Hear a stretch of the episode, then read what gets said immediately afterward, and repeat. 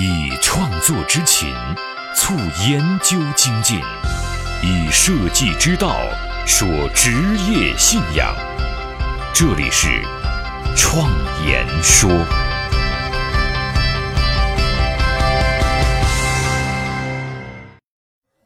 大家好，我是主持人张子健。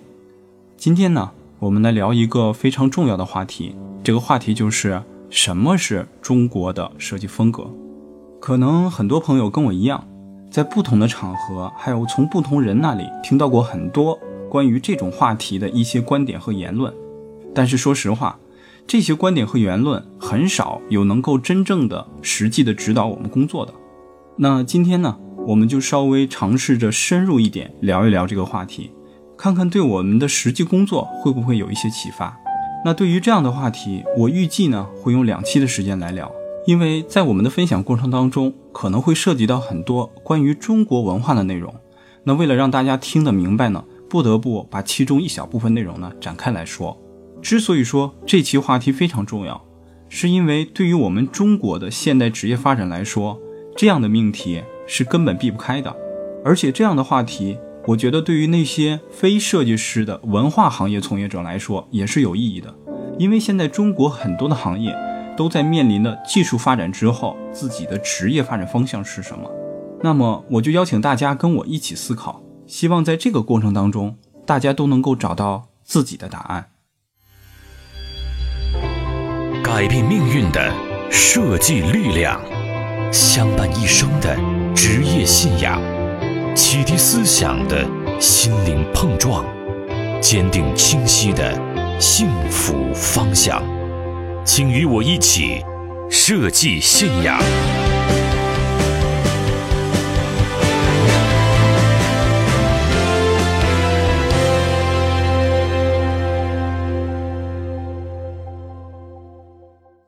我们今天聊的这个话题啊。是中国当下的设计风格，那可能有人会问了，你聊的是哪个设计领域呢？你看啊，设计领域非常多，有产品设计啊、建筑设计、服装设计、交互设计、动漫设计、平面设计以及摄影啊等等等等。可以说啊，设计这种行为跟任何一种你看得见、摸得着的东西相结合，就会产生一种设计领域。为了表述方便。我们今天呢，就把话题缩小到视觉设计这个领域。所谓视觉设计啊，就是用我们的眼睛可以直接捕捉到内容的那些设计。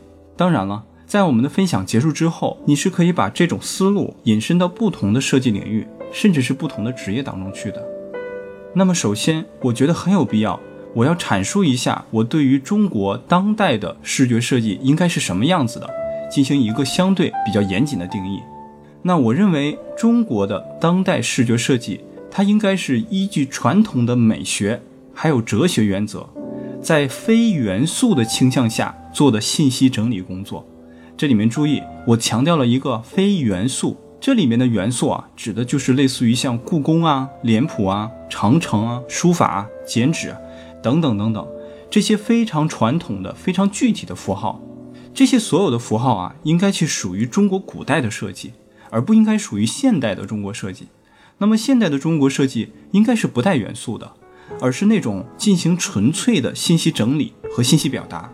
但是呢，你在这些作品当中却能够感觉到中国的味道，这种味道就是通过气质上来传达的。那么，在实际的创作当中，我认为这种属于中国的现代设计，它更多的调动了中国式的思想概念、思维方式以及情感表达方式。当然了，还有非常重要的，就是东方的审美气质。那么要想做好设计呢，就要有方法。但是我们不得不遗憾的看到，在中国绝大多数设计师都在凭感觉进行设计。感觉啊，其实是好东西，但是我们觉得它其实是结果，不应该把它当做是一种入门的途径。我认为设计有三个层次，第一个层次呢，就是依据现有的设计理论和设计方法进行设计。那这种人一定是个学霸，那这种设计呢，做的就是对的设计。那另外一种呢，是根据你当时的设计对象物去量身定做一套设计理论和方法。那这样的设计啊，它能够达到精彩的程度。那还有一种层次比较高的设计，是寻找方法背后的那个规律，掌握了这样的规律之后再去做设计，我认为它可以达到道的层面，我们可以把它称之为大设计。那么方法呢，可以每个人都不一样，最关键的是我们要有探索的这个意识。说到中国设计啊，很多人第一直觉可能就是那种火红的灯笼啊、舞龙啊、石狮啊这些元素。如果说到中国现代设计，顶多呢就是把古代的元素重新的进行现代的解构啊、变形啊、涂抹啊、重组啊、堆砌啊等等等等，就有点像是山寨洋酒瓶装了陈年老白干那个意思。我认为呢，其实这是不合理的。因为无论如何扭曲中国传统的设计，那也是老祖宗的智慧了嘛，跟我们现代其实没有什么关系了。传统的元素从设计角度上来看，其实早已经完成了它的历史使命，我们不应该再去折腾它了。那么有人会问，我们中国的设计没有了传统元素，那怎么办呢？其实回答只有一个，该怎么办就怎么办。曾经啊，有一次在我们的研讨会上，嗯，跟大家聊起了中国设计这个话题。那我的合伙人小米，他就试着回答了一下，他说：“中国人做的设计不就是中国设计吗？聆听自己内心的设计意愿，用中国人自己的视角，用东方式的审美情绪进行展现，那得出来的不就是中国的视觉设计吗？”我非常同意这种看法。有一个验证方法来分享给大家，通过它呢，可以验证我们做的是不是中国设计。那么做一个设计。中国人认为应该理所应当的，看上去应该是极为舒服的；外国人看来呢，也恍然大悟，而且能够引发他们对于文化上的反思，并且认为啊与众不同，而且还很新鲜。那恭喜你了，你做出来的就是中国设计。这其中是否用上中国元素，是否有中国的文字，实际上一点都不重要。所以呢，前提是我们应该对自己非常的有信心，而不是模仿别人。否则就很难做成中国设计了。国内的现状其实非常不容乐观。几年前，中国知名的高校啊，还在举办着以中国元素为主题的设计比赛。偶然的机会啊，我也看到了这个比赛的展览。奇怪的作品啊，比比皆是，用各种传统的元素，但是却体现着西方的审美格调，甚至构图啊、配色啊，也是从西方来的。自己做着西化设计，但是却不知道。这便是大家普遍对中国设计的认识，这其中的原因啊，一方面是大家对设计本身没有足够的认识，另一方面可能也是某一些知名的设计师所引导的，主要是受到了一些台湾和香港设计的影响。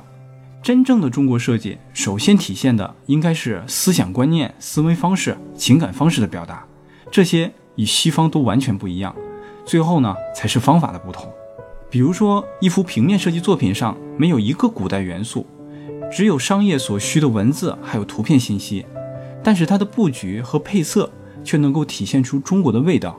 我觉得这种气质上所体现出来的味道啊，是没有办法通过元素去表达出来的。让中国人做中国人自己的设计，给中国人带来中国式的视觉感动，是研究所啊在创立之初的两句宣言。可能有的朋友会问啊。现在都国际化了，干嘛还要中国设计啊？我觉得啊，中国人其实只会做中国设计啊。如果我们装模作样的去山寨西方设计，除了会让同胞看不明白，也让西方人其实看笑话。嗯，根本上来说是没有意义的。这种感觉啊，就好像美国好莱坞巨星为了强调自己很酷，那么就在自己的胸口纹上了“厕所”两个字。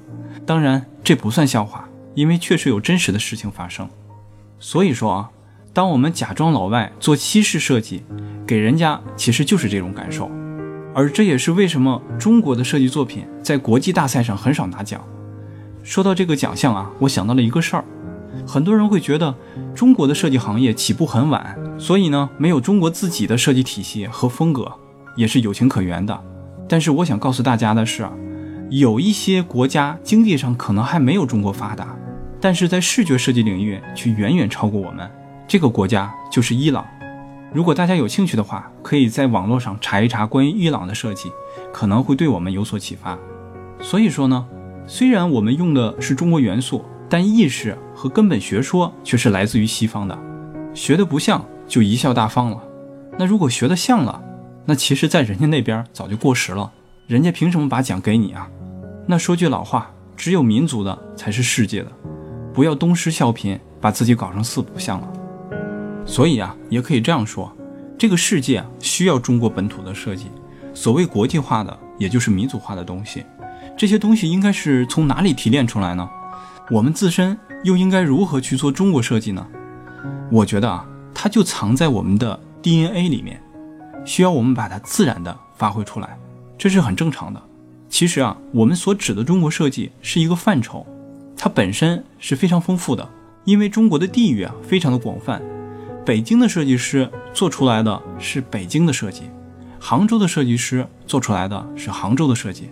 那其他地方也是如此，全国各地每个地方文化特点都不一样，也可以做出本土的设计。另一方面，中国的文化当中对于意境的追求，多少也会影响到设计的呈现形式。尤其是今天，在今天这个时代，对于个人意义的追求远远大于任何一个历史时期。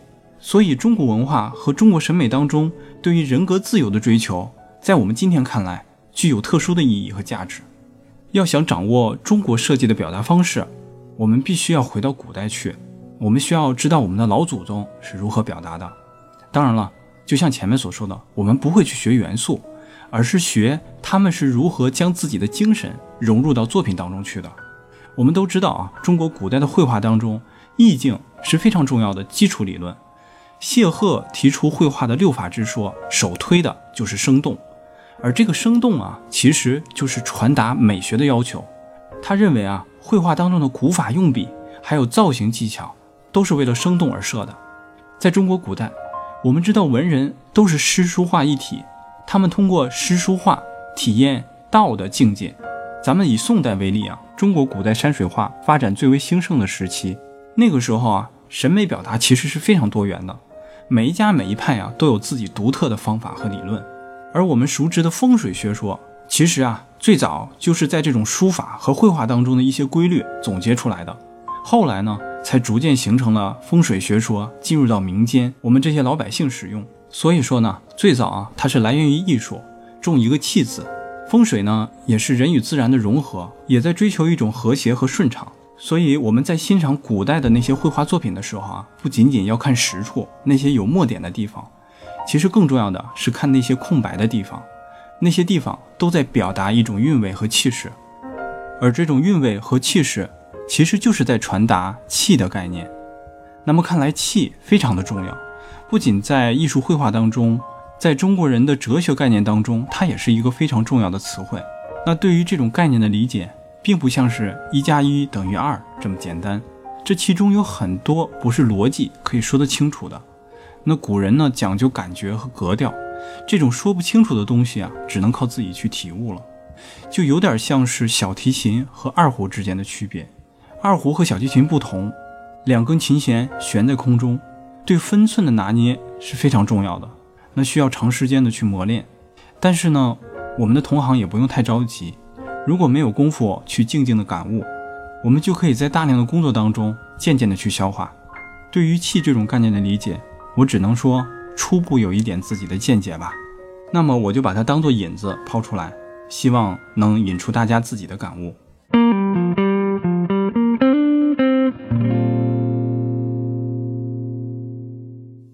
对哲学稍微有一点了解的人，嗯，都知道笛卡尔，他的“我思故我在”其实呢就是心物二元理论。那在中国的这个思想体系当中，心物一元也是一个非常重要的概念。这个心啊。就是心里的心，那心在人的这个意识当中，其实指的就是精神，这个我们都可以理解。但是啊，在我们中国的思想当中，万事万物、大自然、各种物品都是有心的，而这种心在物质当中的表现，最为接近的就是气。气是宇宙万物本质的载体，像云啊、山啊、水啊等等，这是典型的气的载体。所以在我们古代的艺术作品当中，重点表现的就是这个气。唐朝的张彦远说：“若气运不周，坑臣形似。”也就是说，如果没有了气，也就没了神采。如果把这个意义延伸到当代，那么中国的设计作品就不应该叫内容，它叫意义之间的联系。我们将信息进行整理之后，就像孙悟空一样，吹了一口气，他就活了。虽然我们没有孙悟空的本事。但是希望有一天我们可以把中国的这个气表现在我们的作品当中。话说回来，心在物质当中的表现啊，在西方完全是盲点，所以在西方也没有气这个概念。但是啊，在西方对于物质世界的看法有一个代替的说法。毕达哥拉斯曾经说过，美可以归结为数学比例，所以在西方对于物质世界就以数学来代替。所以数学的这个数跟东方的气就有了一个对比关系。那么要想知道东西方的这两个概念是有如何的不同，我们呢就以绘画为例，在西方的经典绘画当中，黄金分割是最为重要的规则。而在东方就是气韵生动，那么我们就先从黄金分割说起。黄金分割对于现在的设计影响是非常大的，而且是非常方便的设计工具。在产品设计啊、图形设计当中，黄金分割可以说是无处不在的。比如说手机，还有常用的电子设备，还有香烟盒等等，它都会按照黄金分割的比例进行设计。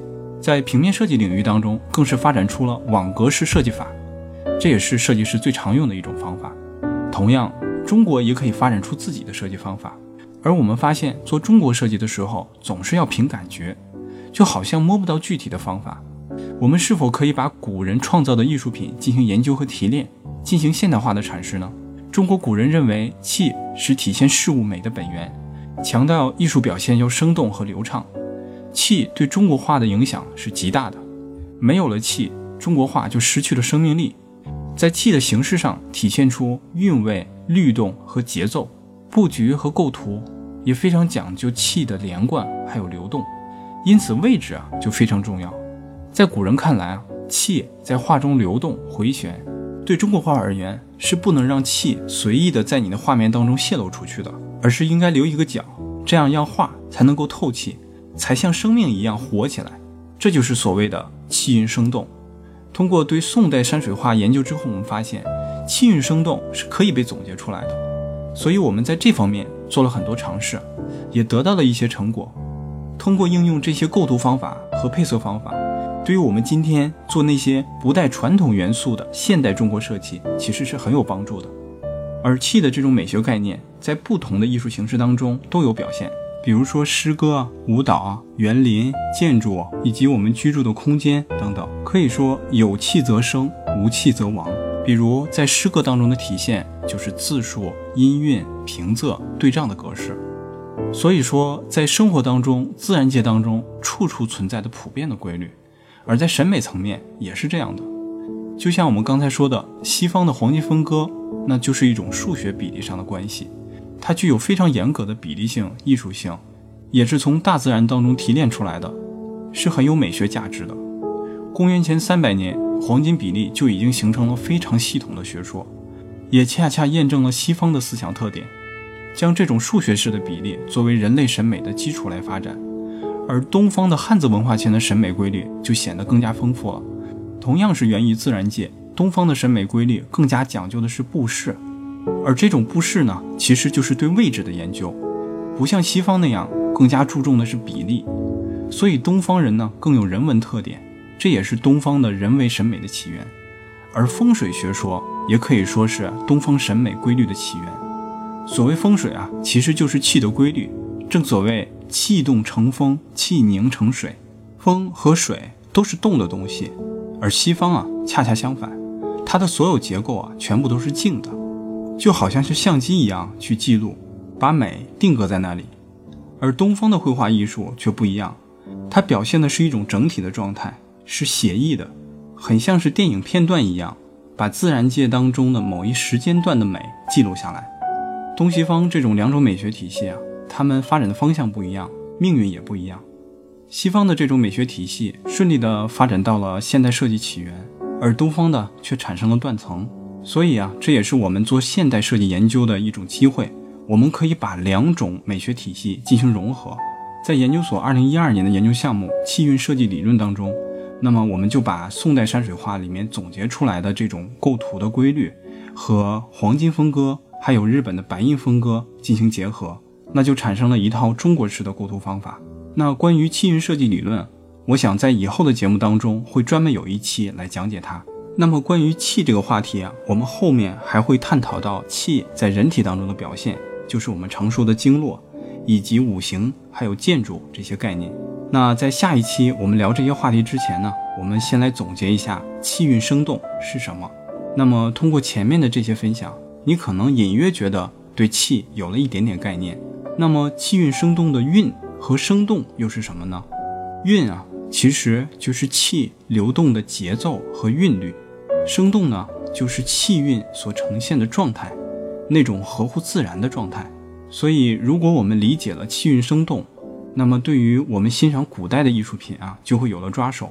也许你就能够看得出来，在一幅绘画作品当中，明显有气的存在，把气流动的方向连贯起来，那么再去判断它的韵律节奏，还有它的生动程度。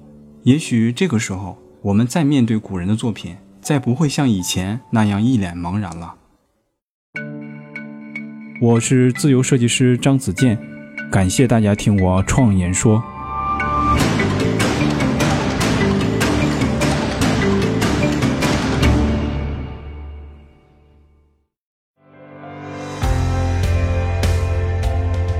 所见的现实，转瞬之间必然会被改变；所闻的金科玉律，可能是路上的艰险；所感的困苦，到了明天，也许比蜜还甜。人生一世，白驹过隙，倒不如昂首挺胸，做个坦荡匠人。我是设计师。